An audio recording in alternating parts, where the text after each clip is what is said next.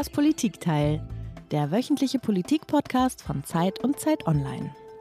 Ja, Peter, jetzt haben wir uns fünf Wochen nicht gesehen und jetzt habe ich gerade mit meinem Schock erfahren, dass du heute Geburtstag hast und das können wir jetzt nicht unerwähnt lassen. Ich weiß, dass du das nicht möchtest, Gottes aber ich Willen. muss dir jetzt trotzdem ganz kurz gratulieren. Ganz herzlichen Glückwunsch. Ja, vielen herzlichen Dank. Und dann habe ich aber auch gleich, um natürlich gleich ins Thema zu starten, habe ich auch eine Frage an dich. Ja, dann schieß mal los. Also äh, ich wollte mich bei dir erkundigen, ob du eigentlich schon sparst. Nein, ich lebe noch, würde zumindest ein schwedisches äh, Möbelhaus sagen. Aber im Ernst, warum sollte ich eigentlich sparen? Das äh, klingt nach einer privilegierten Perspektive. Also ich glaube ja, naja, egal. Also du warst im Urlaub und ich war im Urlaub und ähm, ich weiß nicht, wie es bei euch war, aber ähm, bei uns waren äh, im Urlaub und aber auch so im Freundeskreis, auch im erweiterten beruflichen Kreis eigentlich überall das große Thema, ey, es ist alles krass teuer geworden. Und ähm, ich habe den Eindruck, jetzt nachdem eben auch die Leute aus dem Urlaub zurückgekommen sind, und wir wissen ja alle, dass wir eben sehr privilegiert sind, dass wir noch in Urlaub fahren können und so weiter, ähm, aber dass äh, eben immer mehr Leute in Zeiten von Inflation und Energiekrise darüber sich unterhalten, wie und wo man am besten sparen kann. Ist das wirklich gar kein Thema bei dir? Naja, ich war in den USA im Urlaub und da kommst du ohnehin arm nach Hause. Äh, wir haben dort für einen Liter Milch, habe ich mal vier, vier Dollar bezahlt, was schon ziemlich äh, bemerkenswert ist. Aber auch in den USA klagen die Leute sehr heftig über die äh, steigenden Preise, vor allen Dingen bei den Lebensmitteln, beim Benzin. Und das tun sie hier ja auch. Ähm, und ich spare ich schon, ja, ich spare am Verbrauch. Also ich bin viel bewusster als früher. Ich schaue beispielsweise, dass wir nur noch in den Räumen zu Hause das Licht anhaben, in denen wir uns auch wirklich aufhalten. Oder dass halt äh, Fernseher und Radio und so Sachen nicht permanent im Standby-Modus sind. Also da bin ich wirklich bewusster geworden, muss ich sagen. Und dann hat mir natürlich das 9-Euro-Ticket ziemlich viel äh, Benzin gespart in den letzten Wochen, in den letzten drei Monaten. Und ich hoffe, dass es da irgendwie weitergeht. Aber wie sieht es bei dir aus? Wo sparst du denn, Iliana? Ja, 9-Euro-Ticket ist ein gutes Stichwort. Ich habe mir dieses zweimal gekauft und habe es nicht einmal benutzt, was aber auch daran liegt, dass ich äh, eigentlich sowieso meistens Fahrrad fahre.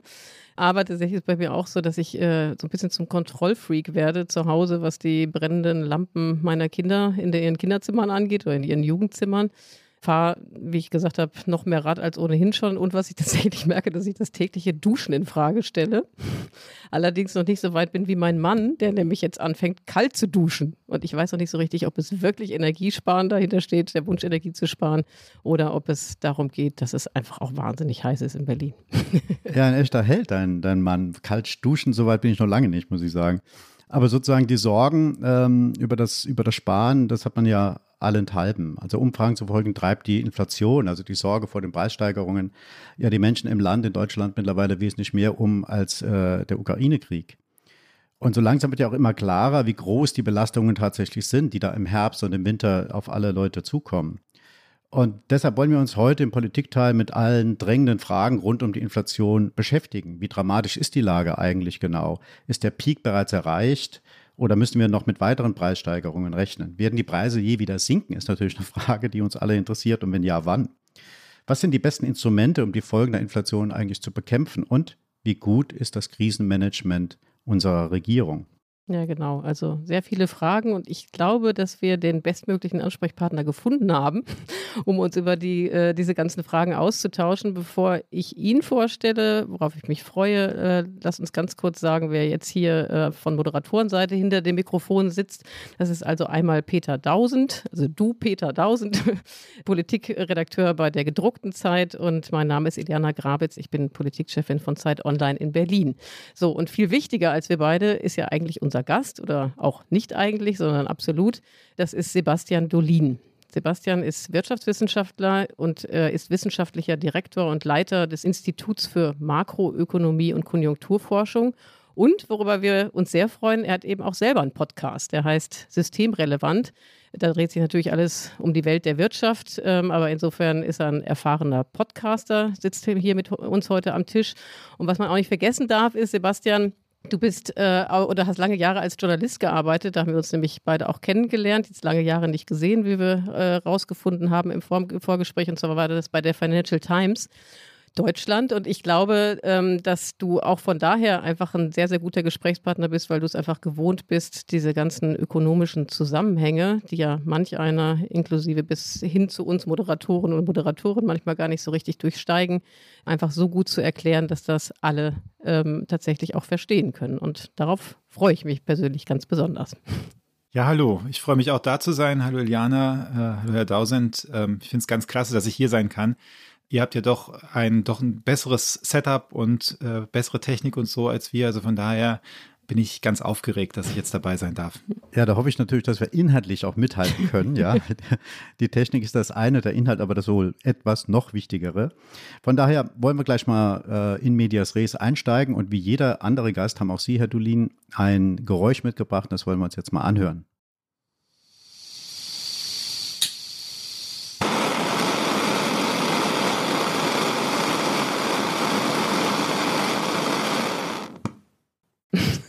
Interessant. Was haben wir denn da gehört und warum haben wir genau das gehört?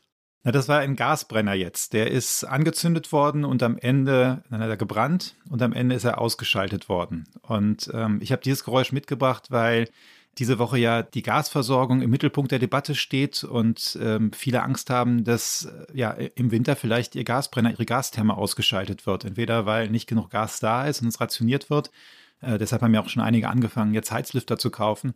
Oder eben, ähm, weil man Angst hat, dass man vielleicht die Rechnung nicht mehr bezahlen kann und dann abgeknapst wird, abgeschaltet wird.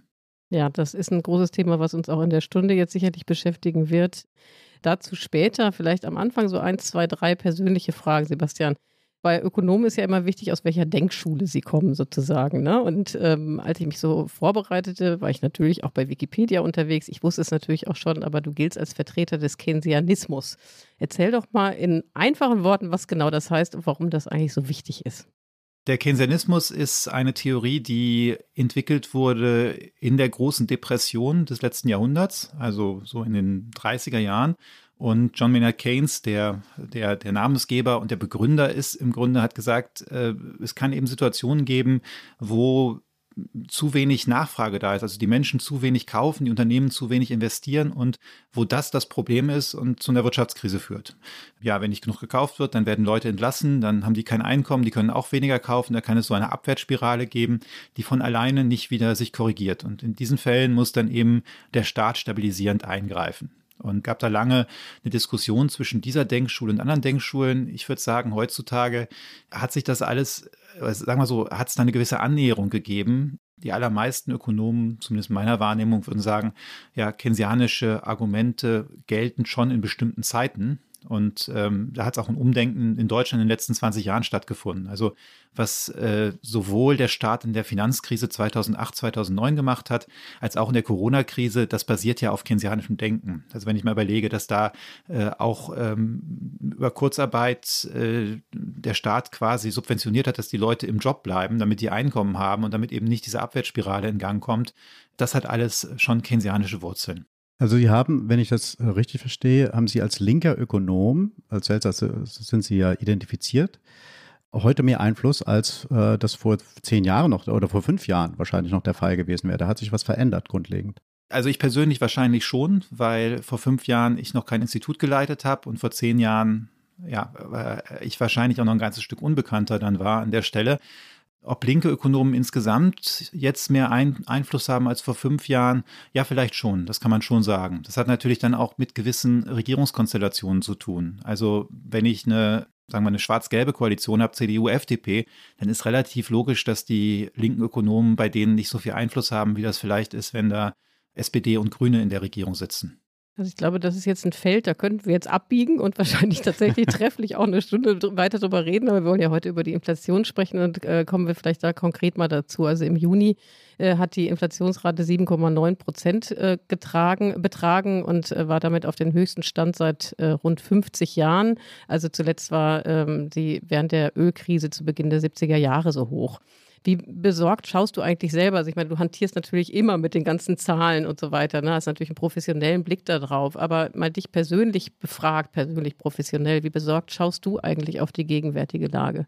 Also persönlich um, um mir selber mache ich mir relativ wenig Sorgen. Das hat damit zu tun, aber da können wir nachher nochmal drüber sprechen, dass ähm, alles darauf hindeutet, dass Menschen, wie wir hier am Tisch sitzen, die ein gutes Einkommen haben, die wahrscheinlich in guten Wohnungen wohnen, dass das die gar nicht ganz so stark trifft. Also klar, man, man, man spürt es auch, man spürt es im Urlaub, aber äh, für uns alle ist das, wir, wir, wir konsumieren alle bestimmte Sachen, auf die man relativ gut noch verzichten kann. Und wir haben auch einen Warenkorb, da sprechen wir wahrscheinlich gleich im Detail nochmal drüber, wo die Inflation nicht ganz so stark zuschlägt wie bei anderen Menschen. Also persönlich mache ich mir da nicht so viel Sorgen. Wo ich mir natürlich schon Sorgen mache, ist einmal um die sozialen Folgen dieser Inflation und auch darüber, dass die Inflation aus dem Ruder laufen könnte. Denn jetzt hast du gesagt, zuletzt war die Inflation so stark wie seit dem Ölschock nicht mehr. Äh, wir hatten aber jetzt auch schon Raten im Frühjahr, die noch ein bisschen höher waren und äh, die dann äh, tatsächlich so hoch waren wie seit den 50er Jahren nicht mehr. Also die sogar höher waren als, als während des Ölpreisschocks. Und wir rechnen jetzt damit, dass wir zum Winter hin nochmal einen neuen Inflationsschub bekommen, dass da die Inflationsrate nicht weit von den 10 Prozent wegbleibt. Wenn die Sachen sehr schlecht laufen, können noch die 10 Prozent geknackt werden. Und dann wären wir tatsächlich bei der höchsten, bei den höchsten Inflationsraten seit dem Zweiten Weltkrieg. Also und ich sage jetzt seit dem Zweiten Weltkrieg, weil wir da angefangen haben zu messen, dann davor mhm. noch die Zahlen nicht richtig sauber sind. Sehen Sie darin denn auch eine gesellschaftliche Sprengkraft? Also es gibt ja manche Leute, die sagen oder die beschreiben das oder erwarten, dass im Herbst es massiv Demonstrationen geben wird. Von sozialen Unruhen ist schon die Rede. Teilen Sie diese Befürchtung? Also ich will jetzt keine sozialen Unruhen oder Demonstrationen hervorrufen, aber ich oder herbeireden sozusagen. Aber dass es damit massive soziale Probleme geben wird, ich glaube, das ist relativ klar. Denn die Inflation, die jetzt kommt, ist auch noch relativ ungleich verteilt. Also die Leute, die äh, mit Gas heizen, die werden es ganz besonders zu spüren bekommen. Und wenn ich dann Geringverdienerhaushalte habe, die mit Gas heizen, und ähm, also es kann durchaus sein, dass so eine normale 90 Quadratmeter Wohnung, da haben sie vorher 100 120, 130 Euro für die für Gas im Monat gezahlt. Und das ist jetzt nicht unrealistisch, dass das auf 500 Euro springt oder knapp darunter. Und das ist natürlich für, für, ja, wenn ich jetzt eine typische Familie mir angucke, so knapp über der Transfergrenze, irgendwo 2600 Euro netto im Monat. Und da kommt plötzlich eine, eine, eine Vervierfachung der Gasrechnung, 300, 400 Euro mehr im Monat rein. Das ist einfach brutal. Die wissen auch wahrscheinlich nicht, wie sie das bezahlen können. Über viele Jahre war die Preisentwicklung in Deutschland stabil. Doch das ändert sich gerade.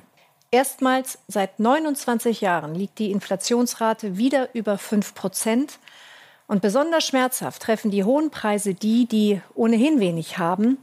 Die Inflation in Deutschland ist auf den höchsten Stand seit der Wiedervereinigung angestiegen, angeheizt von den massiven Energiepreissteigerungen infolge des Ukraine-Kriegs. Die Rekordinflation von 7,3 Prozent im März hat viele aufgeschreckt, auch die EZB. Die Europäische Zentralbank trifft sich heute und berät über eine mögliche Anhebung des Leitzinses. Skeptiker sagen, dass es dafür bereits zu spät sei, weil die Wirtschaft stagniere.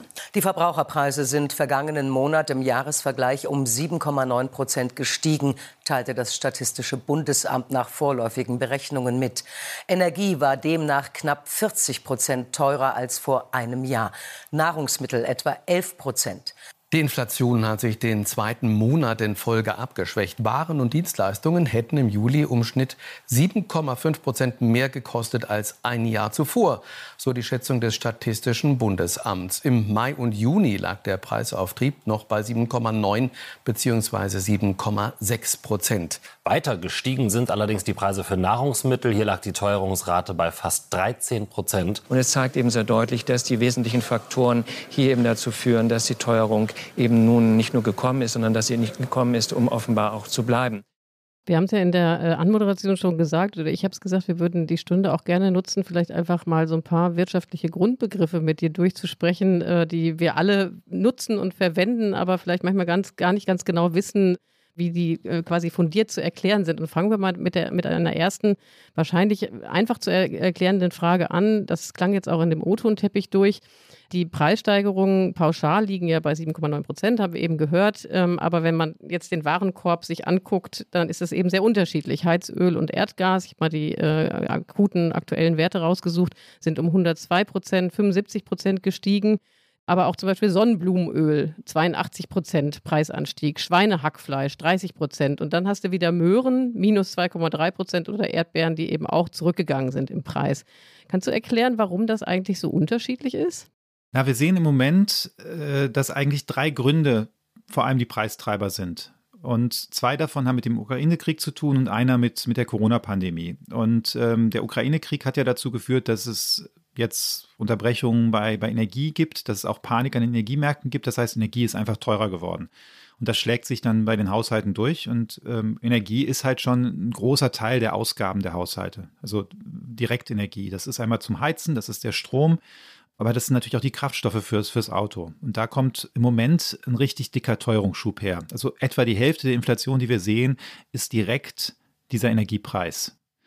Der zweite Punkt sind Nahrungsmittelpreise und das hängt auch indirekt damit zusammen. Du hast jetzt schon das Sonnenblumenöl genannt. Die Ukraine ist einer der größten Produzenten und Exporteure von Sonnenblumenöl. Außerdem exportiert die Ukraine äh, viel Weizen und Getreide, Russland übrigens auch. Jetzt sind wir in einer Situation, wo gegen Russland Sanktionen verhängt worden sind und die Ukraine nicht, nicht liefern kann. Und äh, natürlich treibt das die Preise. Und da hängt dann alles mögliche andere dran. Zum Beispiel Gas wird benutzt, um Gewächshäuser zu beheizen. Und jetzt, jetzt gerade nicht, aber in den Vormonaten sind dann auch gewisse Gemüsesorten, die im Gewächshaus angezogen werden, deutlich teurer geworden. Und da, da werden wir uns auch im, im Winter darauf einstellen müssen. Die Sachen, die aus dem Gewächshaus kommen, werden so deutlich teurer sein, dass man sich wahrscheinlich zweimal überlegt, ob man nicht doch lieber eine Rübe statt einer, äh, statt einer Paprika dann isst. Das Getreide, das muss man auch wissen, was aus der Ukraine kommt, ist äh, nur zum Teil zum menschlichen Verzehr genutzt, sondern wird sonst gerne an Tiere verfüttert. Und äh, das heißt, ja, wenn das Tierfutter teurer wird, werden die Eier, das Fleisch, wird auch all das teurer. Das heißt, so kann man das durchdeklinieren. Dieser Krieg hat da zu ganz massiven Preissteigerungen geführt und wird ja auch, oder zumindest wird es argumentiert, dass das von äh, Putin auch benutzt wird als Waffe. Weil für uns ist das unangenehm und äh, für die ärmere Bevölkerung auch wirklich schmerzhaft. Aber wenn man sich dann andere Länder anguckt, die früher sehr stark von den Getreideimporten ähm, aus der Ukraine abhängig waren, Ägypten oder sowas, bei denen äh, kann das tatsächlich dann auch zu, zu richtigen Hungersnöten und Verwerfungen kommen, wenn das, wenn, wenn, wenn das, wenn das schlecht weiterläuft. Das waren die ersten zwei Gründe für Nahrungsmittel und für Energie. Und der dritte Grund aus der Corona-Pandemie sind noch immer die weiter gestörten Lieferketten. Also wir haben ja den Halbleitermangel, der ist ja lange diskutiert worden und die deutschen Automobilhersteller hatten zu wenig Halbleiter im letzten Jahr. Wir schätzen, dass etwa eine Million Autos nicht gebaut worden sind, weil äh, die Halbleiter fehlten. Also die Aufträge waren da, die Autos sind nicht gebaut worden.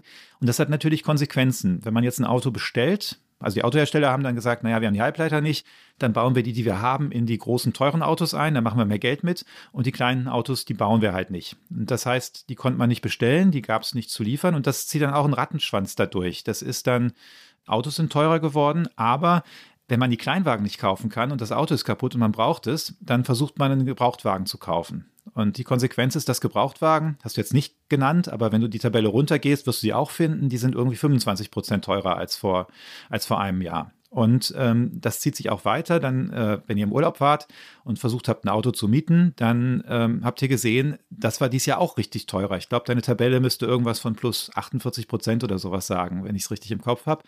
Und das liegt auch daran, die äh, Autovermieter, die verkaufen oft die Autos schon quasi, wenn sie die kaufen. Also die sagen, wir kriegen ein neues Auto und wir verkaufen es im Jahr gleich wieder. Und jetzt sind die Autos nicht da, die neuen sind nicht geliefert worden. Klar, dann geht auch da der Preis nach oben. Und äh, diese drei Faktoren erklären den allergrößten Teil der Inflation, die wir gerade haben. Ich habe noch ein bisschen mehr äh, sozusagen Aufklärungsbedarf in eigener Sache. Ich hatte ja nie das Privileg, für die FDD arbeiten zu dürfen und für viele unserer Hörer gilt das wahrscheinlich ja auch.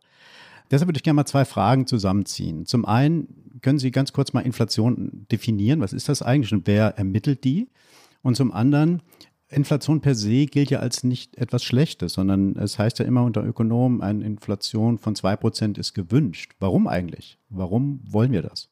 Jetzt fangen wir mal an, was ist Inflation? Inflation ist die Veränderung der Preise und wir messen das üblicherweise zum Vorjahr. Und äh, da wird ein Warenkorb, also es wird einmal alle fünf Jahre wird geguckt, was gibt der, Deutsch, der durchschnittliche deutsche Haushalt aus für ja, Miete, Autos, Essen und so weiter.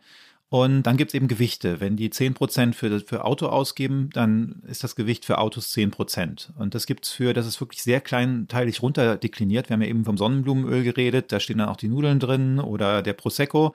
Und äh, dann wird in Deutschland, da gibt es Preiserfasser, die gehen einmal im Monat durch die Geschäfte und recherchieren auch online und gucken, wie teuer sind diese einzelnen Produkte. Und dann wird das zusammengerechnet, was dieser Warenkorb, den man einmal festgelegt hat, was der jetzt in diesem Monat gekostet hätte. Und dann äh, wird daraus errechnet, wie viel teurer er geworden ist im Vergleich zum Vorjahr. Und das machen bei uns die statistischen Landesämter. Die erheben diese Preise und das wird dann zusammengeführt von unserem Statistischen Bundesamt des Staates dass die dann einmal im Monat oder eigentlich zweimal im Monat, sie machen erstmal eine Schnellschätzung und dann ähm, zwei Wochen später werden die Details veröffentlicht, äh, die dann diese Zahlen veröffentlichen. Und die zwei Prozent? Die zwei Prozent, wir haben ja eine Zentralbank, die den Zins setzt und damit versucht, Inflation und äh, Wirtschaftsaktivität zu steuern. Früher hat man auch mal gesagt, und es ist auch sehr schwierig, den Zins auf unter Null zu setzen. Äh, und manchmal ist es aber notwendig, dass der Zins eben niedriger ist als die Inflation. Und wenn man jetzt das Inflationsziel schon bei 0% ansetzt, dann kommt man mit dem Zins nicht darunter. Und darum hat man gesagt, ein Ziel von 2%, 2% tut eigentlich, wenn das alle wissen, keinem weh. Das ist nicht so richtig viel, dass es da große Probleme gibt. Und äh, die Zentralbank kann eben dann noch den Zins unterhalb der Inflationsrate setzen.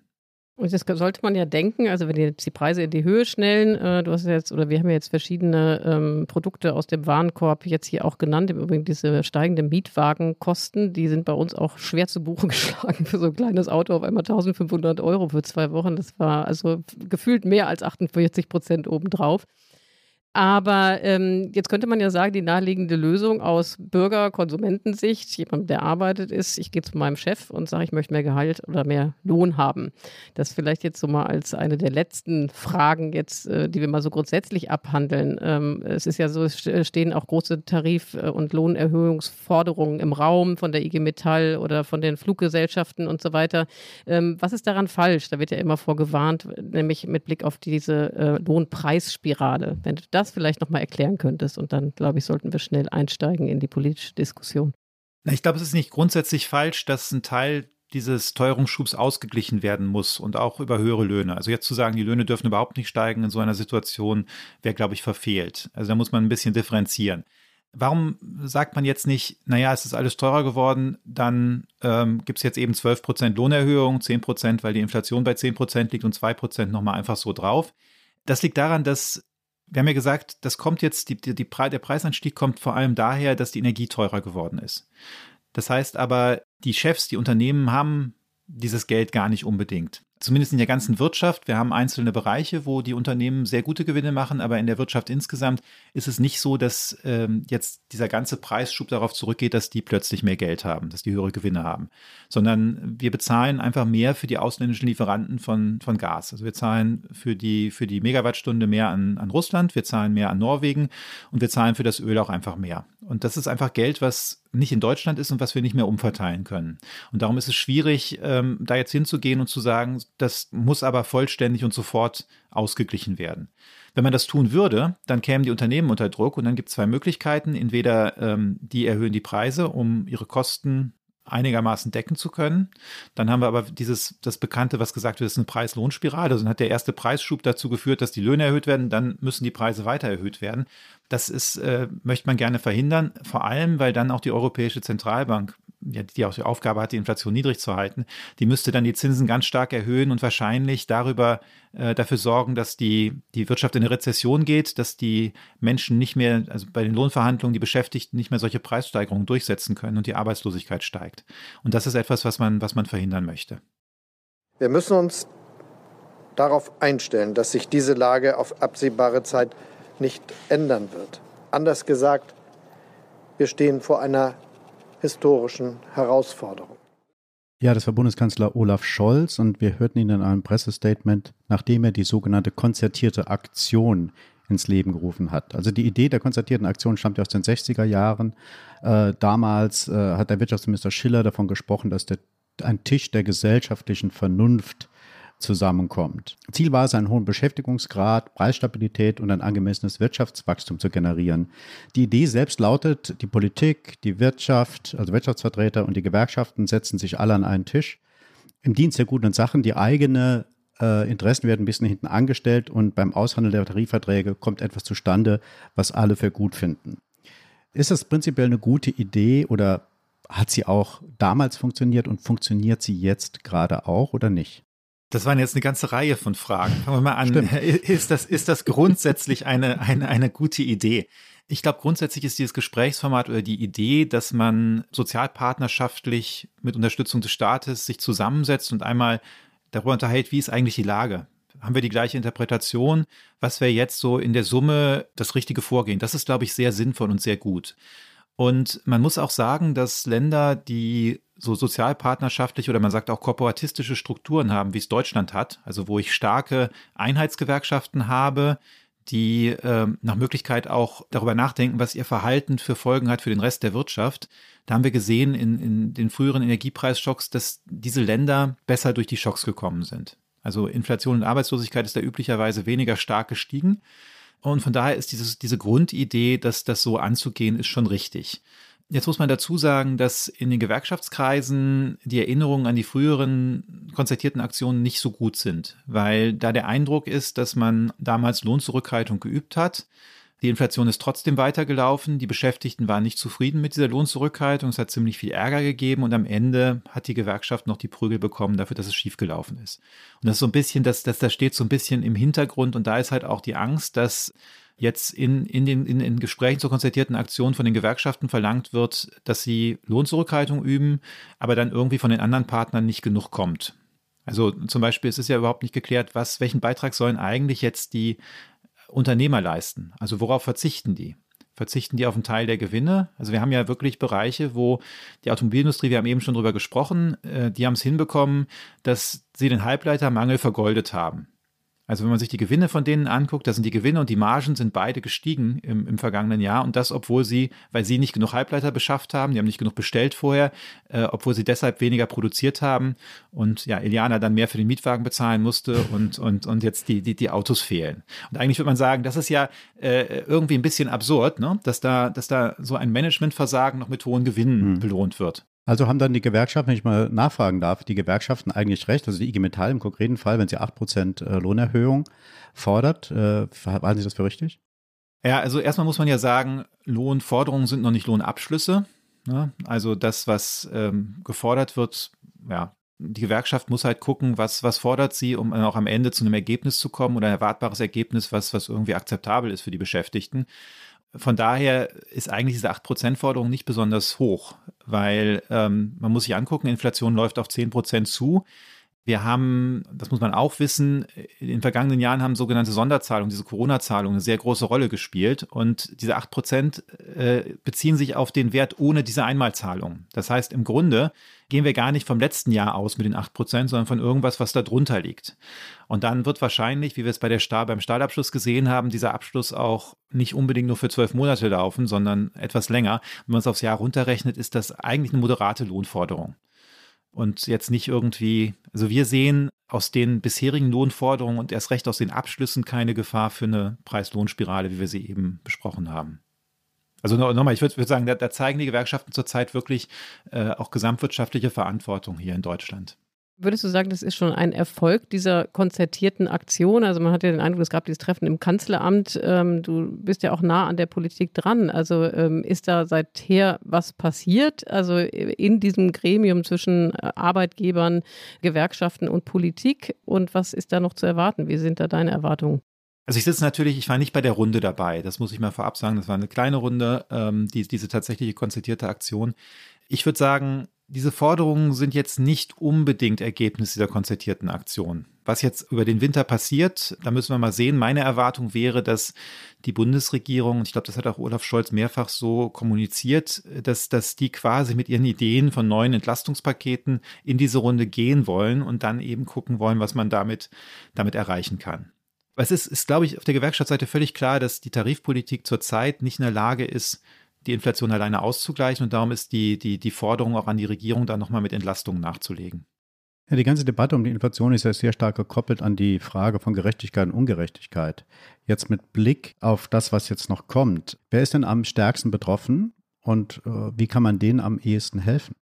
Wir berechnen am IMK einmal im Monat, haben wir einen Inflationsmonitor. Und was wir da machen ist, wir gucken uns verschiedene Haushaltstypen an und gucken, was, was haben die eigentlich für eine individuelle Inflationsrate. Und ich habe ja eben erklärt, dass diese Inflation mit diesem Warenkorb errechnet wird und die verschiedenen Haushalte haben halt einen unterschiedlichen Warenkorb. Wenn ich mir jetzt die angucke, zum Beispiel alleinstehende Personen mit einem Nettoeinkommen unter 900 Euro, die geben praktisch kein Geld für Kraftstoffe oder Neuwagen aus. Die haben einfach, die haben einfach keine Autos oft, die allermeisten davon und ähm, das heißt, der, der Anteil ist geringer. Dafür geben die einen größeren Anteil ihres, ihres Einkommens für Haushaltsenergie aus und für Nahrungsmittel. Das liegt jetzt nicht daran, dass die irgendwie große Wohnungen hätten, aber äh, die haben einfach so ein kleines Einkommen, da gibt es so ein Minimum. Das Ergebnis ist, dass seit einigen Monaten diese Geringverdienerhaushalte, insbesondere Geringverdienerfamilien mit einem Einkommen von 2000 bis 2600 Euro am stärksten belastet sind. Also jetzt im Juli, das haben wir gerade die Auswertung gemacht, die haben eine gemessene Inflationsrate von 8,4 Prozent. Ja, das äh, Gesamt war es bei etwa 7,75 Prozent. Und äh, die reichsten Haushalte, die mit einem, also Singles mit einem Nettoeinkommen von mehr als 5000 Euro, die haben nur eine Inflationsrate von 6,4 Prozent. Und da sehen wir schon, dass diese armen Haushalte am allermeisten getroffen sind. Und das sind die, die üblicherweise wenig Möglichkeiten haben, äh, dem zu entgehen. Da geht halt alles für den Grundbedarf drauf. Und die haben auch meistens keine Ersparnisse, wo sie sagen können, ich gebe jetzt mal zwei, drei Monate aus den Ersparnissen was drauf, damit ich, damit ich noch eine warme Mahlzeit auf den Tisch bekomme.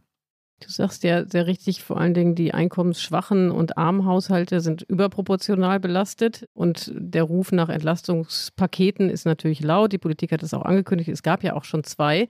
Aber äh, in dieser Woche äh, wurde ja erstmal äh, größere Belastungen beschlossen. Ne? Also ich spiele an natürlich auf die Gasumlage, die ähm, äh, beschlossen wurde und die alle Haushalte pauschal bezahlen müssen, um eben die Gasversorgerunternehmen wie Uniper zu unterstützen. Das ist ja sozusagen die Schlüsselindustrie jetzt in der Energiekrise, so wie das die Banken bei der Finanzkrise waren.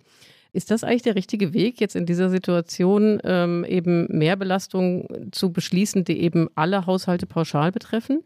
Zunächst muss man ja sagen, diese Mehrbelastungen treffen nicht alle Haushalte pauschal, sondern nur die Haushalte, die mit Gas heizen. Stimmt. Also wenn ja. man, wenn du mit dem Öl heizt oder am besten noch, wenn man eine, eine Wärmepumpe hat in seinem Neubau ein Familienhaus mit PV-Anlage auf dem Dach, dann bin ich fein raus. Äh, jetzt kann man sagen, das ist gerecht, weil man eben sich diese Wärmepumpe und die Photovoltaikanlage aufs Dach gesetzt hat. Aber man muss einfach sehen, dass das auch eine soziale Komponente hat. Also Mietshäuser in den Städten sind ganz oft mit Gas betrieben. In Berlin haben wir noch sehr viel Fernwärme und im Osten, aber sonst ist da einfach die Gasheizung das, das, das gängige Instrument. Und deine Frage ist total richtig. Ist das richtig, dass wir jetzt die Rettung von einem Unternehmen, wo wir gesagt haben, wir finden das System relevant, weil wenn es zusammenbrechen würde, hätte die Industrie nicht mehr genug Gas, dass wir das dadurch finanzieren über eine Umlage für die anderen Gaskunden? Bei der Finanzkrise haben wir es genau so nicht gemacht. Also wir, wir, sind ja nicht hingegangen und haben gesagt, die Banken sind systemrelevant, jetzt nehmen wir mal eine, eine Umlage für alle, die einen, äh, einen, Guthaben bei der Bank haben und damit retten wir die Banken, sondern wir haben, dafür sind Steuergelder genutzt worden. Und äh, darum kann man schon fragen, ob das eigentlich hier der richtige Ansatz ist, weil es tatsächlich in bestimmten Bereichen auf die ohnehin schon hohe Belastung noch eins draufsetzt. Also hätte man das hier auch mit Steuergeldern finanzieren sollen? Man hätte es zumindest überlegen sollen, aus meiner Sicht dass man sagt, das ist eine gesamtgesellschaftliche Aufgabe und dann finanzieren wir es über Steuergelder oder dann eben über einen Kredit in diesem Fall. Hat man bei den Banken ja auch gemacht. Okay, ich glaube, ähm, Peter, im zweiten Teil wollen wir ja jetzt nochmal stärker auch gucken auf die Politik, wie die das Ganze versucht äh, abzufedern mit Entlastungspaketen, wie zufrieden. Ja, ich würde aber gerne noch eine, eine Frage stellen. Darf ich? Darf ich? Darf ja, ich? auf jeden ich? Fall, auf jeden Fall. Hau raus. Herr Dulin, Sie selbst äh, haben ja davor gewarnt im Zusammenhang mit der Gasumlage, dass die äh, Inflationsrate auf über 10 Prozent steigen könnte. Das war ja, glaube ich, der Aufhänger für Ihre Warnung. Ähm, wir wissen ja alle, dass äh, Wirtschaftsgeschehen, oder Sie wissen es noch viel besser als ich, das Wirtschaftsgeschehen auch mit Psychologie zu tun hat. Ist das nicht so eine Art von self-fulfilling prophecy, äh, die Sie da betreiben, indem man sagt, das könnte noch dahin laufen und dann wird es vielleicht auch, dann unterstützt das diese Bewegung sogar noch. Was sagen Sie zu diesem Vorwurf, wenn Sie so wollen?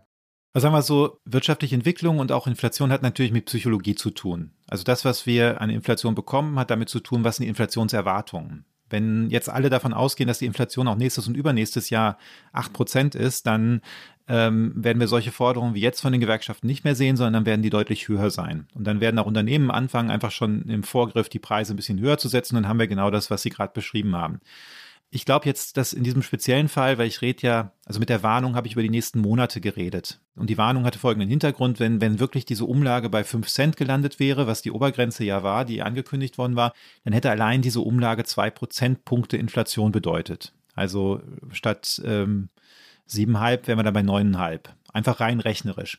Und äh, da finde ich es einfach auch sehr wichtig, die Politik darauf hinzuweisen, weil mir nicht klar ist, ob das sich alle wirklich so bewusst gemacht haben, was das, was das hier bedeutet oder die Größenordnung bewusst gemacht haben. Wir haben übrigens sehr früh in diesem Jahr davor gewarnt, dass der steigende Gaspreis ein Problem sein könnte. Wir waren eine, eine der ersten dabei und ich erinnere mich noch, ich habe mit einer ähm, hochrangigen Kollegin, Ökonomin damals gesprochen, habe ihr das vorgerechnet, habe gesagt, so, wenn dieser Gaspreis jetzt durchgereicht wird, das war noch im, im Februar, dann, dann haben wir zweieinhalb Prozentpunkte zusätzliche Inflation. Und die hat gesagt, nee, das kann ich mir überhaupt nicht vorstellen. Und äh, tatsächlich, das ist so, wenn man, ich habe es auch vorher nicht gedacht. Also ich habe es, wir haben es auch gerechnet, hat meine Kollegin gerechnet, ich habe es gerechnet, wir haben es unabhängig gerechnet, wir sind zum selben Ergebnis gekommen. Gas ist halt sehr wichtig und hat einen großen großen Einfluss auf den Warenkorb. Um darauf zurückzukommen auf die Frage, ist das nicht, äh, also äh, schürt man nicht eine Panik und damit äh, schafft man erst die Probleme? Ähm, ich glaube hier nicht, sondern man muss auch tatsächlich die Politik darauf hinweisen, was da kommen kann, damit die auch andere Entscheidungen treffen kann. Und das ist die perfekte Überleitung zu unserem zweiten Teil. Peter, jetzt darf ich, ne? Ja, natürlich. genau.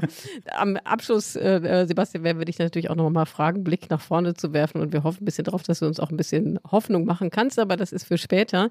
Äh, bevor wir jetzt äh, uns darüber unterhalten, ob die Politik da eigentlich einen ganz guten Weg findet, äh, gefunden hat, mit Blick auf die zwei Entlastungspakete, die wir schon gesehen haben und auf das, was noch kommt, würden wir jetzt an dieser Stelle gerne unsere tolle Rubrik, die wir, glaube ich, in den letzten zwei Folgen vergessen haben, das weiß ich nicht ganz genau, uns erreichten da so ein paar Leserzuschriften und Leserinnenzuschriften ähm, äh, kommen, nämlich die Flop 5.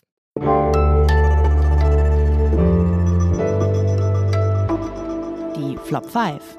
Sebastian, wie alle unsere Gäste bitten wir auch dich, fünf Sätze, Phrasen, Klischees zu benennen, die dich so richtig nerven mit Blick auf das Thema, äh, über das wir heute sprechen. Was ist denn dein erster Flop? Also mein erster Flop ist, jetzt bekommen wir die Quittung für die lockere Geldpolitik der Europäischen Zentralbank. Yes. Das hört man immer wieder. Erklär mal.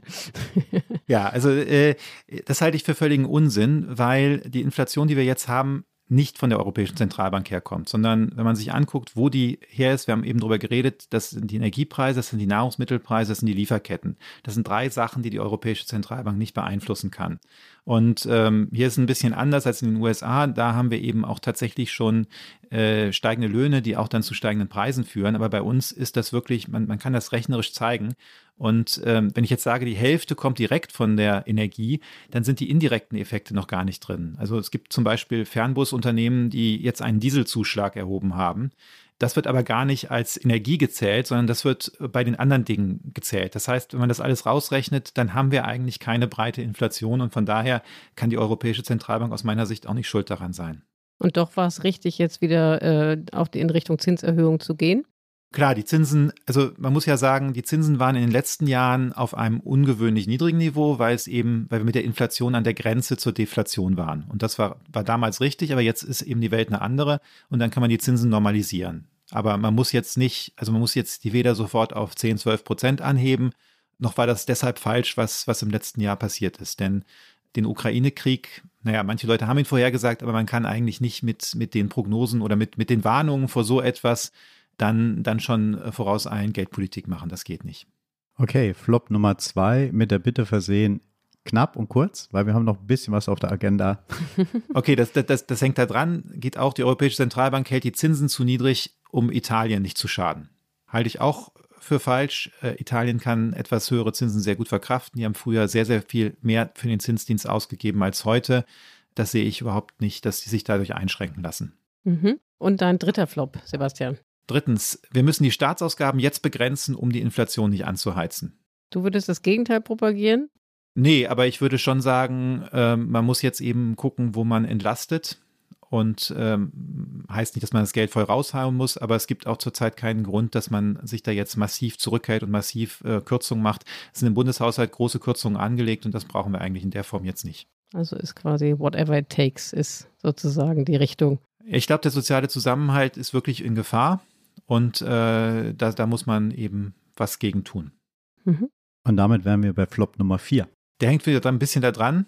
Manche Leute sagen, der Gaspreis muss jetzt möglichst schnell und möglichst stark steigen, damit die Menschen endlich reagieren und endlich verstehen, dass die Lage ernst ist. Auch das halte ich für, für übertrieben, denn ähm, wenn man die Gasrechnung verdoppelt bekommt, dann merkt man das. Die muss nicht vervierfacht oder verfünffacht werden. Manche Leute können da einfach relativ wenig machen und andere Leute schränken sich relativ wenig ein. Ohnehin. Also wir haben Umfragen und da kommt raus, dass bei den reicheren Haushalten 40 Prozent sagen, sie planen eigentlich keine Verhaltensänderungen bei Heizenergie und Warmwasser.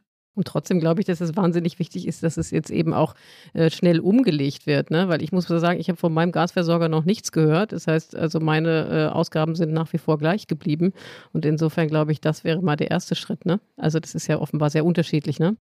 Das kommt natürlich ein bisschen drauf an. Manche Leute haben sich ja bewusst einen Vertrag über 24 Monate abgeschlossen, haben dafür ein bisschen mehr bezahlt das ist wie eine Versicherung. Und wenn man jetzt sagt, äh, ja, habt ihr Pech gehabt, muss man sich auch fragen, ist das eigentlich fair und passt das zusammen mit der Ansage, dass die Leute sich verantwortungsbewusst verhalten sollen und selber vorsorgen sollen?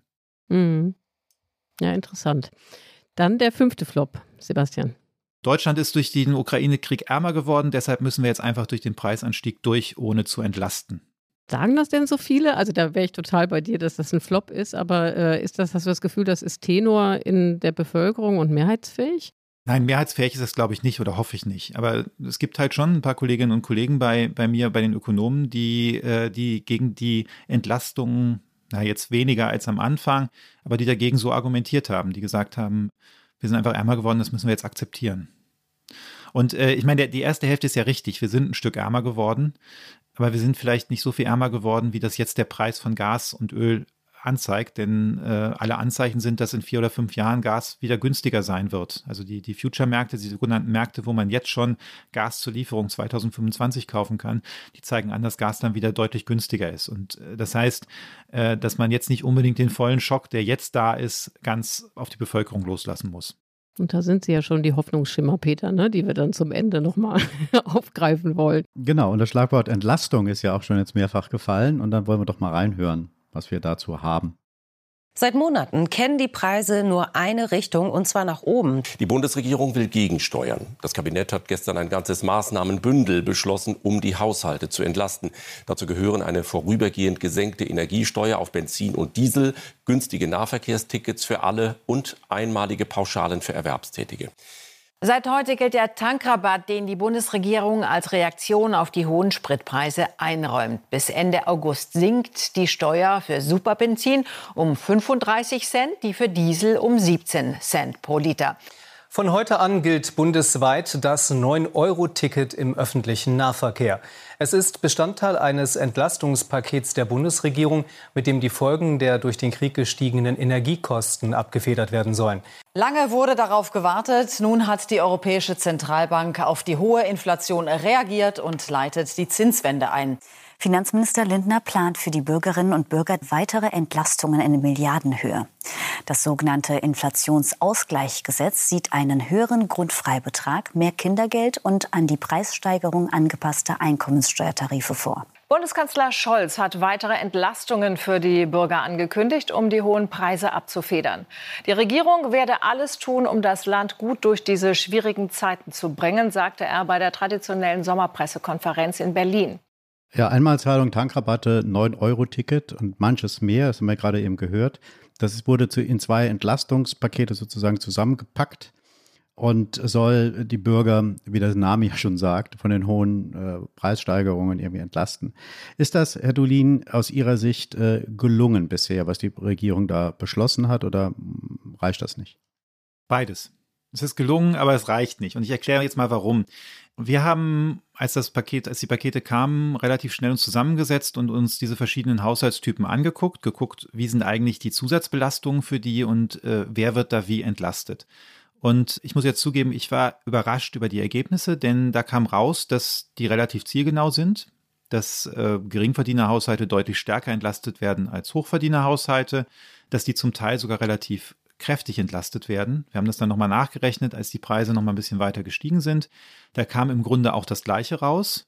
Das heißt jetzt nicht, dass es vollständig entlastet wird, aber zum Beispiel eine Geringverdienerfamilie, die vierköpfige Familie, zwei Erwerbstätige, zweieinhalbtausend Euro, die werden Nettoeinkommen, die werden etwa zu zwei Dritteln der Zusatzkosten entlastet. Die Hochverdiener, die werden eben zu deutlich weniger entlastet.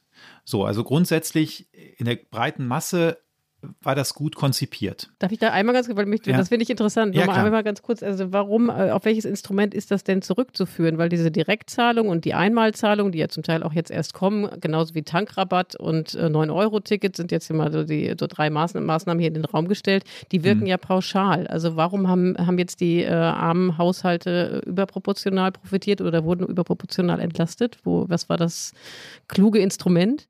Es gibt nicht ein kluges Instrument, sondern da können wir vielleicht drüber gleich reden, weil auch das, glaube ich, mit der Wahrnehmung ein bisschen ein Problem ist, sondern es ist ja eine ganze Reihe von Instrumenten. Und zum Beispiel diese Erhöhung von äh, Grundfreibetrag bei der Einkommensteuer und Arbeitnehmerpauschbetrag, die entlasten die Reichen mehr als die Armen. Und dann kam diese, kommt die Energiepauschale, die noch niemand bekommen hat, die ja im September ausgezahlt wird. Die muss dann versteuert werden und die entlastet vor allem die Armen und weniger die Reichen. Und wenn man das zusammenpackt, kommt heraus, dass jeder Erwerbstätige etwa 300 Euro netto, ein äh, bisschen mehr, äh, dadurch kriegt, so in der Kombination. Nun ist das für einen Haushalt, der 5000 Euro netto als Alleinlebender hat, der kriegt dann 300 Euro oder sowas. Oder tatsächlich kriegt er ein bisschen mehr. Man kann das, ähm, da, da kommt ja noch ein bisschen was anderes drauf. Äh, wir kommen darauf, dass der etwa 328 Euro kriegt. Und wenn das aber jetzt eine Familie ist, die zusammen zweieinhalbtausend netto hat und dann bei denen kommt ja auch noch der Kinderbonus dazu. Bei denen waren es 892 Euro, die die jetzt bekommen haben durch dieser Kinderbonus, die Energiepauschale und diese steuerlichen Dinge. Und dann sieht man, natürlich ist das für die erstmal absolut mehr, aber auch äh, relativ zu den Belastungen, die können ja gar nicht so, so also die, die, die, die haben ja viel weniger Einkommen und von dem, was sie da ausgeben, sind sie zwar belastet, aber dagegen wirkt dann eben diese 890 Euro Entlastung ist dann schon relativ ähm, relevant. Auch eine vierköpfige Familie profitiert dann stärker von, äh, von dem 9-Euro-Ticket als der, der Alleinstehende mit über 5000 Euro, weil einfach vier Personen äh, weniger für ihr Monatsticket zahlen. Und äh, so, so kommt das eben zusammen. Also das, das, das heißt, das war eigentlich, das war ehrlich gesagt besser gemacht, als was ich gedacht hatte, als ich die Liste zuerst gesehen habe. Und das reicht nicht? Also was muss jetzt in einem dritten Entlastungspaket noch alles drinstecken, damit äh, die Wirkung wirklich äh, auch äh, erzielt wird, die man erreichen will? Also wir, wir haben zwei Probleme. Das erste ist, äh, wir haben jetzt diese Berechnung gemacht, da waren noch nicht die Gaspreise jüngst wieder neu gestiegen, sondern das basierte dann auf einer Berechnung mit den Gaspreisen vom Sommer. Seitdem haben sich die Gaspreise verändert. Es ist die Umlage dazugekommen. Das heißt, das ist noch nicht ausgeglichen. Und dann haben wir das Problem, was wir gerechnet haben, ist, wie viel wird von den Belastungen 2022 durch das Entlastungspaket abgefedert. So, jetzt bleiben aber die Preise nach 2023 hoch. Also es ist nicht so, dass wir plötzlich wieder niedrigere Gaspreise am 1. Januar haben werden. Und das heißt, da sind Zusatzbelastungen im nächsten Jahr, die nicht abgefedert werden, gar nicht bislang. Und dazu, wir haben ja gesagt, die Löhne werden nicht so stark steigen. Das heißt, da bleibt eine große Belastungslücke fürs nächste Jahr. Und darauf muss aus meiner Sicht die Politik nochmal reagieren. Die muss irgendwas machen, was, was diese Zusatzbelastung für 2023 abfedert und äh, die irgendwas tut zu dem, für den hohen Gaspreis für die Haushalte, die da Probleme bekommen mit ihrer, mit ihrer Heizrechnung. Was schwebt Ihnen da konkret vor? Also äh, wir, wir schlagen immer zwei Maßnahmen vor. Das eine ist, dass man noch einmal ähm, so eine Energiepauschale, wie sie im September ausgezahlt wird, noch einmal auszahlt. Diesmal für, denn die hat, da haben wir jetzt gerade nicht drüber geredet, die hat ein paar kleine Lücken. Also äh, diese Entlastungspakete haben zum Beispiel Rentnerinnen und Rentner praktisch nicht entlastet, Studierende nicht entlastet. Und wer auch weniger entlastet ist, sind Familien, wo nur ein Erwerbstätiger da ist. Also wo eine Person zu Hause bleibt, weil die kriegen eben diesen, diese ähm, Energiepauschale nur einmal. Und äh, darum würden wir sagen, man braucht nochmal eine Pauschale für möglichst am besten im Dezember. Dann haben die Leute das für die, für die Heizkosten, die dann Anfang nächsten Jahres anfallen. Also nochmal für alle eine Pauschale. Und das zweite wäre, wir haben einen Gaspreisdeckel für einen Grundverbrauch vorgeschlagen. Das würde so funktionieren, dass eben äh, ein gewisser Grundverbrauch pro Haushalt dass, dass der eben, der Gaspreis da nicht über einen bestimmten Betrag steigen kann. Also vielleicht 10, 12 Cent oder sowas. Und damit würden die Haushalte entlastet. Man würde die gemessene Inflationsrate dämpfen und gleichzeitig hätte man aber noch den Anreiz zum Gas sparen, weil ja für alles, was über dem Sockel ist, äh, der volle Preis fällig wäre. Das hört sich alles sehr reasonable an, äh, Sebastian. Gleichzeitig ähm, muss man sagen, das kostet alles auch mutmaßlich sehr viel Geld. Also vielleicht kannst du da gleich auch nochmal eine Abschätzung zu geben, was du denkst, was, äh, welches Volumen dieses nächste Paket haben müsste. Aber das mal beiseite gestellt, also wenn du da eine Prognose abgeben könntest, würde mich interessieren. Aber man muss natürlich sagen, wir kommen auch aus äh, zwei schwierigen Jahren. Ne? Also vor dem Ukraine-Krieg hatten wir zwei Pandemiejahre, wie wir alle wissen, wo der Staat auch äh, sehr viel in Vorleistung gegangen ist über Kurzarbeit und so weiter und so fort. Ähm, hat nicht Christian Lindner, unser Finanzminister, auch ein bisschen recht, wenn er äh, zu Mäßigung aufruft und äh, sagt, dass eben der Staat nicht alle Härten auffangen kann, dass er dadurch überfordert wird? Na klar, Mäßigung ist richtig, aber Mäßigung darf natürlich keine Nulldiät sein, ne, in diesem Fall. Und äh, man muss sich einfach angucken, das ist eine riesige Belastung hier für die deutsche Wirtschaft, für die Privathaushalte und es geht nicht darum, das vollständig auszugleichen. Das tun die Pakete ja auch nicht, das können sie ja auch nicht.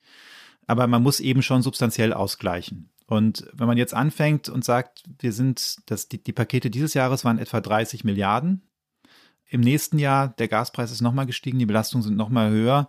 Ich denke, man sollte da nicht drunter, äh, nicht hinter zurückbleiben. Das hört sich nach sehr, sehr viel Geld an, aber man muss sich klar machen, allein der Gaspreisanstieg von jetzt in den letzten Monaten, also im Großhandel ist der Gaspreis von etwa 100 auf 200 Euro gestiegen pro Megawattstunde. Allein dieser Anstieg bedeutet für die deutsche Wirtschaft eine Belastung von 100 Milliarden Euro. Und wenn man da jetzt 30, ich habe jetzt noch nicht von Benzin, ich habe noch nicht von irgendwas anderem geredet. Ja, und wenn man da jetzt eine, eine Entlastung von, von 30 Milliarden äh, machen würde, dann ist man überhaupt gar nicht auch nur in der Nähe von einem alle, alle Verluste ausgleichen. Ja, ein Mittel wird ja heftig diskutiert äh, seit geraumer Zeit, wie der Staat äh, Finanzmittel einnehmen kann, um halt stärkere Entlastungen auch zu finanzieren. Das ist die sogenannte Übergewinnsteuer. Das ist ja etwas, was die politische Linke will. Äh, also die Linke sowieso, die Grünen wollen es. Es will die äh, parlamentarische Linke der SPD hat auch schon, äh, schon ein, ein Projekt vorgelegt, wie man das äh, realisieren kann. Die FDP sperrt sich dagegen und der Kanzler sagt, es gibt hohe Hürden. Wie ist Ihre Einschätzung zu diesem Instrument Übergewinnsteuer? Also ich finde die Debatte darüber gut und sinnvoll, denn äh, wir haben tatsächlich ein Problem. Wir haben einige Unternehmen, die im Moment sehr stark profitieren und wir haben einige Unternehmen, die profitieren von dieser Krise, ohne dass sie innovativ waren oder investiert hätten. Also ich denke jetzt an die Raffineriebetreiber, die haben einfach jetzt höhere Margen, weil kein, kein Diesel mehr aus der Ukraine kommt. Die werden keinen Cent in neue Raffinerieanlagen investieren, weil man die absehbar nicht mehr braucht in der Dekarbonisierung, sondern die nehmen einfach jetzt Marktlagengewinne mit. Wir können auch über die Automobilhersteller reden, die ähm, zu wenig Chips bestellt haben und daraus jetzt eine Tugend gemacht haben und höhere Margen, höhere Gewinne abgreifen. Und das sind alles Sachen, wo ich glaube, oder das sind Dinge, die, die aus meiner Sicht das Vertrauen in die soziale Marktwirtschaft untergraben. Denn das Prinzip der sozialen Marktwirtschaft ist, dass die, die fleißig sind, hart arbeiten oder was leisten, dass die belohnt werden sollen. Das Prinzip ist nicht, dass zufällig jemand, der ein Unternehmen hat und wegen des Ukraine-Kriegs die Energiekosten steigen, dass der dicke Extragewinne einsammeln soll auf Kosten des Restes der Bevölkerung. Darum finde ich diese, die Diskussion darum sehr wertvoll und auch die Frage, ob man da was abgreifen kann an der Stelle. Jetzt ist die Frage, wie viel kann uns das helfen? Und die Zahlen, die ich gesehen habe, also Stefan Bach vom Deutschen Institut für Wirtschaftsforschung hat da Schätzungen gemacht, da sind die Zahlen wesentlich niedriger, als was da zum Teil auf der Linken diskutiert wird. Also äh, da kommen wir vielleicht auf, auf, auf 10 Milliarden. Äh, wenn, man, wenn man jetzt sehr, sehr großzügig dran geht, vielleicht weniger. Das ja, kann man machen. Ähm, sollte man vielleicht auch weiter verfolgen, einfach um, um zu zeigen, es, es gibt hier Grenzen. Man muss ja auch dazu sagen, die Debatte kann schon helfen. Also in Frankreich gab es ja auch die Debatte darum. Da gab es sogar einen Gesetzentwurf, Insbesondere hat er auf Energiekonzerne und auf die ähm, Transportbranche abgezielt. Und ähm, daraufhin hat äh, Total Energy äh, angekündigt, dass sie die Benzinpreise senken, dass sie ihre Margen zurückfahren. Und die Räder haben angekündigt, dass die, Deutsch äh, die französischen Unternehmen Rabatte bekommen bei den Transportkosten. Und daraufhin ist dann dieser Gesetzesentwurf in der Assemblée Nationale durchgefallen. Aber das zeigt natürlich, dass allein schon diese Debatte helfen kann, dass vielleicht das ein oder andere Unternehmen sich überlegt, ähm, dass sie nicht ganz so stark zugreifen. Denn äh, Olaf Scholz hat nicht ganz unrecht. Es ist im deutschen Steuersystem nicht ganz einfach, das, das richtig umzusetzen. Weil was man will, ist, man möchte ja diese leistungslosen Marktlagengewinne abgreifen. Aber ich möchte ja nicht jemanden, der jetzt tatsächlich ähm, aufgrund von Innovationen oder Investitionen Gewinne macht, äh, den möchte ich ja nicht besteuern. Also ich möchte nicht BioNTech besteuern dafür, dass sie einen Corona-Impfstoff erfunden haben und ich möchte eigentlich auch nicht die Hersteller von ähm, Wärmepumpen, die jetzt Extraschichten machen, dafür belangen, dass sie dadurch mehr Gewinne haben. Und das, das genau auszutangieren, auch rechtsfest hinzukriegen, ist, glaube ich, machbar, aber ist eben nicht trivial. Da würde mich jetzt nochmal deine politische oder dein politisches Gefühl interessieren. Also nach meinem Eindruck äh, schien die vom Tisch, diese Übergewinnsteuer zu sein. Ähm, äh, vielleicht gut, dass sie diskutiert wird, wie du sagst, weil es eben entsprechende Impulse gibt, ähm, aber eigentlich äh, nicht praktikabel. Jetzt hat ja gestern äh, oder in dieser Woche hat Spanien diese Übergewinnsteuer eingeführt und unter anderem ja, glaube ich, auch entschieden, dass sie damit der äh, kostenlose öffentliche äh, ÖPNV ähm, finanziert werden soll. Siehst du eine Chance, dass das doch nochmal den Durchmarsch macht? Also sagen wir so, ich glaube, dass die Debatte ähm, auf dem Tisch bleiben wird. Und insbesondere, wenn die Inflationsraten nochmal in Richtung 10 Prozent gehen und ähm, ja, es, es noch Diskussionen darüber gibt, wie gerecht es eigentlich ist, dass jetzt hier tatsächlich ein privatwirtschaftliches Gasimportunternehmen zum Teil über die Umlage gerettet wird. Denn man muss dazu ja sagen, die, die Aktionäre von Uniper sind noch immer Aktionäre. Da ist zwar ein Bundesanteil drin, aber die haben nicht, trotz, obwohl das Unternehmen eigentlich pleite wäre, äh, mussten nicht auf ihr Eigenkapital vollständig verzichten. Und da diese Debatte, glaube ich, weitergehen wird, wird auch über die Übergewinnsteuer weitergesprochen. Die Frage ist jetzt, ob es umgesetzt wird. Ich glaube, ein paar der roten Linien, die deiner Koalition zurzeit sind, also keine Übergewinnsteuer, Schuldenbremse-Einheiten in 2023, keine oder begrenzte Entlastung, das wird nicht, Teil davon wird nicht zu halten sein. Und da wird man jetzt abwarten, was dann genau die Kröten sind, die die einzelnen Partner schlucken müssen. Und ich denke auch die FDP, der Finanzminister, wird da auch von einigen seiner, äh, seiner Positionen etwas abrücken müssen.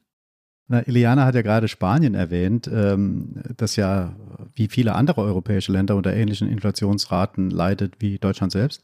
Der Blick nach Europa oder auch über Europa hinaus ins Ausland generell. Kann man da was lernen, was man hier umsetzen kann im Kampf gegen die Inflation?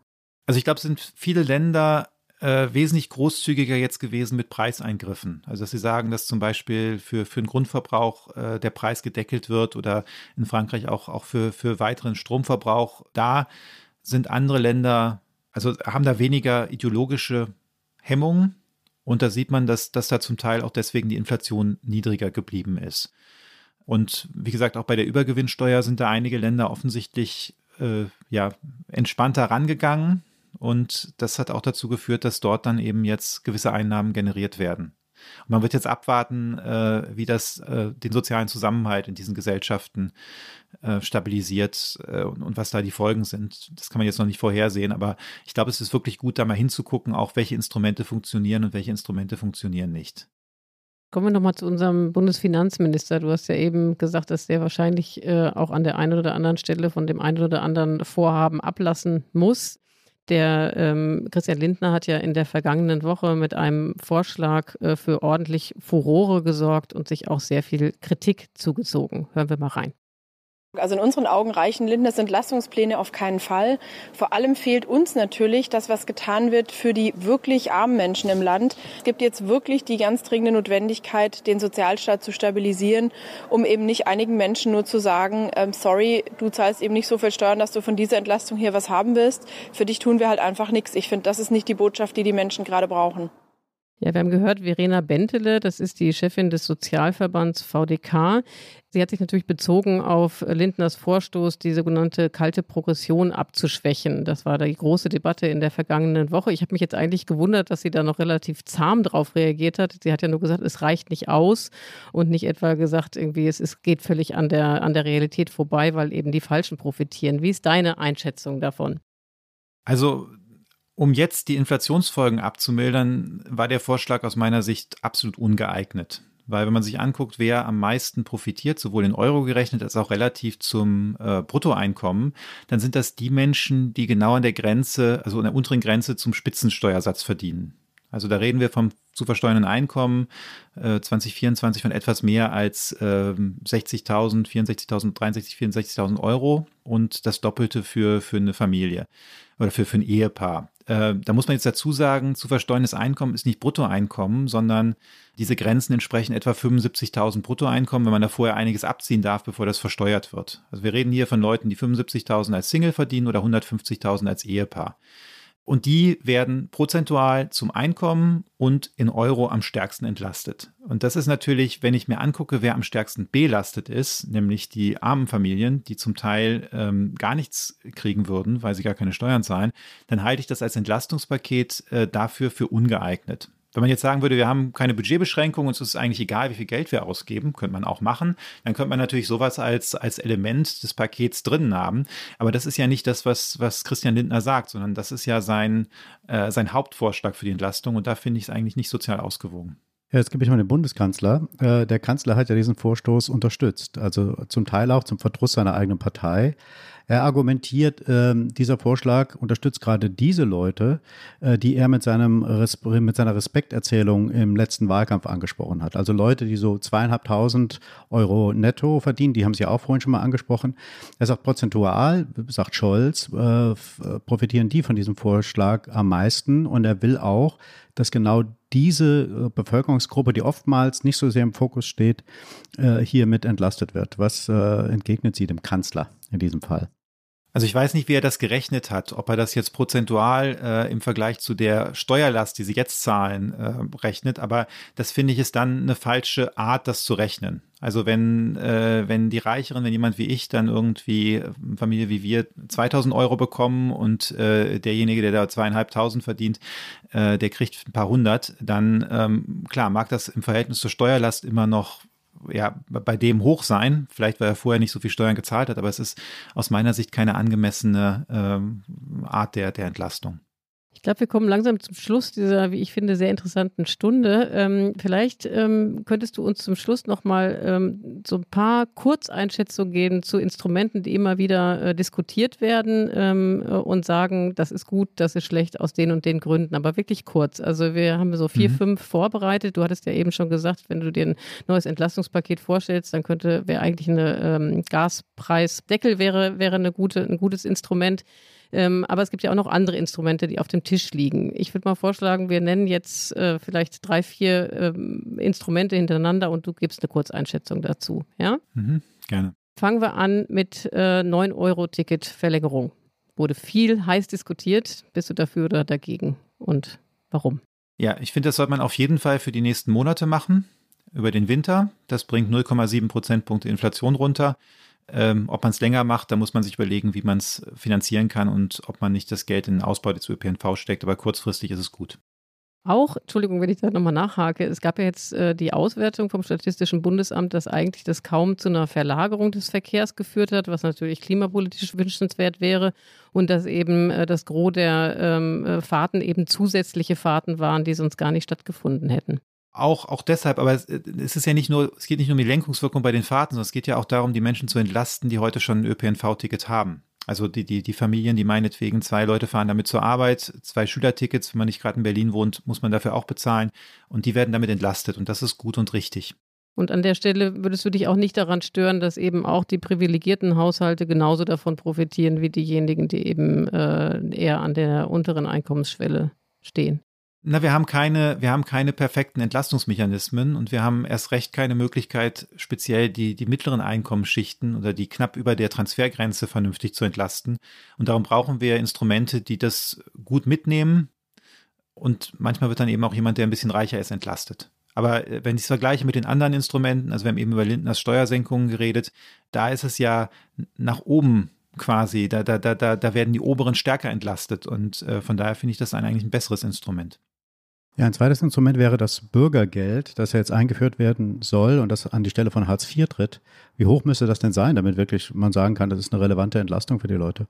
Ich bin jetzt kein, kein Sozialexperte, von daher würde ich ungern eine Zahl in den Raum werfen. Man muss natürlich hier aufpassen, dass man auch das Bürgergeld äh, nicht so setzt, dass die Menschen, die arbeiten, Vollzeit arbeiten, dass die dann schlechter gestellt werden. Und das ist so ein bisschen das Problem. Da kann man natürlich auch, auch bei denen was machen mit Wohngeld und, und Mindestlohn und so weiter. Aber da muss man, also man kann, man muss eine ordentliche Schippe drauflegen, aber muss aufpassen. Ähm, also da, da, da, da kann man im System nicht beliebig hochgehen. Und als drittes, vielleicht letztes, ich weiß nicht, Peter, ob du noch was ergänzen willst, aber ähm, deine Meinung zum Zankapfel-Tankrabatte. Sollen wir das verlängern? Ich fand den Tankrabatt nicht gut wegen der Lenkungswirkung. Ich würde ihn aber trotzdem jetzt verlängern, denn äh, im Moment ist für mich sehr wichtig, die Inflationsrate niedrig zu halten. Und wenn wir in die Zahlen gucken, das fand ich auch sehr überraschend, der Tankrabatt entlastet tatsächlich äh, auch bei, nach unseren Zahlen Geringverdienerfamilien relativ stark, weil äh, diese Idee, dass, ähm, dass vor allem die Reichen sind, die äh, mit den großverbrauchenden Autos durch die Gegend fahren, das stimmt so nicht ganz, sondern in der Statistik sind das oft diese Familien, die alte Autos fahren, die viel verbrauchen. Die müssen zur Arbeit fahren, wenn das, die, die müssen die Kinder irgendwo hinbringen. Und prozentual werden die damit relativ stark entlastet. Und von daher würde ich das für diesen Winter als Notfallmaßnahme durchaus auch noch akzeptieren.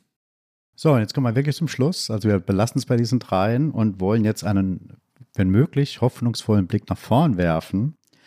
Wann wird es denn wieder besser? Wann liegen wir wieder bei den idealen 2%, von denen wir eingangs mal geredet haben? Oh, ich fürchte, dass das, das wird noch einen Moment dauern, wenn alles einigermaßen gut läuft und wir es hinkriegen, über diesen Winter gut zu kommen, also ohne dass, dass die Inflation jetzt aus dem Ruder läuft und dann sich zu stark in ähm, anderen Preiserhöhungen und Lohnforderungen niederschlägt, dann denke ich, dass wir 2024 wieder äh, in, in diesen Bereich kommen könnten. Aber da, dazu äh, müssen, müssen wir jetzt auch ein bisschen daran arbeiten, dass wir gut durch den Winter kommen. Also spätestens 2024 sehen wir uns hier wieder, Sebastian. Dann werden wir mal gucken, wo wir da stehen und Revue passieren lassen. Äh, es war ganz toll, dass du bei uns unser Gast warst heute äh, liebe Hörerinnen und Hörer, wenn Sie sich beschweren wollen oder es auch interessant fanden, wenn Sie etwas kritisieren wollen oder wenn Sie Ratschläge haben, welche Themen wir auch aufgreifen sollen. Wir freuen uns über Ihre Zuschriften unter daspolitikteil.zeit.de. Und in der nächsten Woche äh, sind, äh, ist ja immer noch Urlaubszeit. Der Heinrich Wefing ist nicht da. Da werden Tina Hildebrand und ich hier moderieren. Und äh, ganz zum Schluss möchten wir uns natürlich wie immer bedanken bei Pia und Ole, dem Team von den Pool Artists, bei Carlotta, die uns bei den O-Tönen und bei der Vorrecherche unterstützt hat, ganz wunderbar. Und natürlich auch das tolle Geräusch vom Gasbrenner besorgt hat. Und Peter, dir bleibt noch das Schlusswort. Ja, wir sind dann wieder, hoffe ich doch, in 14 Tagen gemeinsam dran. Also, Absolut. Ja, das mit Heinrich wusste ich gar nicht, aber wir waren ja in den letzten Wochen durch den Urlaub ja sowieso ein bisschen in wildem Kombinationswechsel hier bei den Moderatoren. Und eigentlich dachte ich, wir fahren wieder jetzt in unseren Stammbesetzungen weiter, aber das wird noch ein bisschen dauern. Ist ja spannend genug.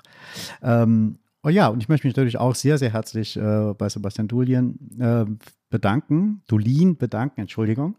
Ähm, das war äh, eine sehr, sehr spannende Stunde und herzlichen Dank und bis bald mal, hoffentlich. Aber Peter, jetzt hast du doch was vergessen. Wir müssen doch auch was noch denn? unsere Politikteiltasse. Ach die so. äh, wollen wir doch auch noch ankündigen. Sebastian, ich weiß nicht, ob du weißt, dass jeder Gast hier bei uns in der Sendung am Ende belohnt wird mit einem kleinen Geschenk, das hoffentlich Peter jetzt parat hat, weil ich habe es Hab nämlich ich, hab nicht ich, hab an, ich hier. zu meiner Seite. So sieht's also aus. es gibt Oh. diesen wunderbaren Politikteil Kaffeebecher to go, den jeder bekommt und so auch du. Der sieht ja klasse aus. Ja, das sieht klasse aus. Ulrich Mattes hat mal gesagt, es sei der hässlich, den wir auch mal hier im Pod äh, Politikteil im Podcast hatten. Er sagt, es sei der hässlichste Becher, den er je gesehen hat. Finde ich jetzt nicht unbedingt. Aber wie sie, ob Ihnen jetzt gefällt oder nicht, ist jetzt vollkommen egal. Sie kriegen den auf jeden Fall zugeschickt. Also viel Spaß damit. Ja, super. Also äh, ganz herzlichen Dank und äh, ganz herzlichen Dank für die Einladung. Hat echt ganz viel Spaß gemacht. Toll, dass du da warst. Und tschüss. Tschüss. Tschüss.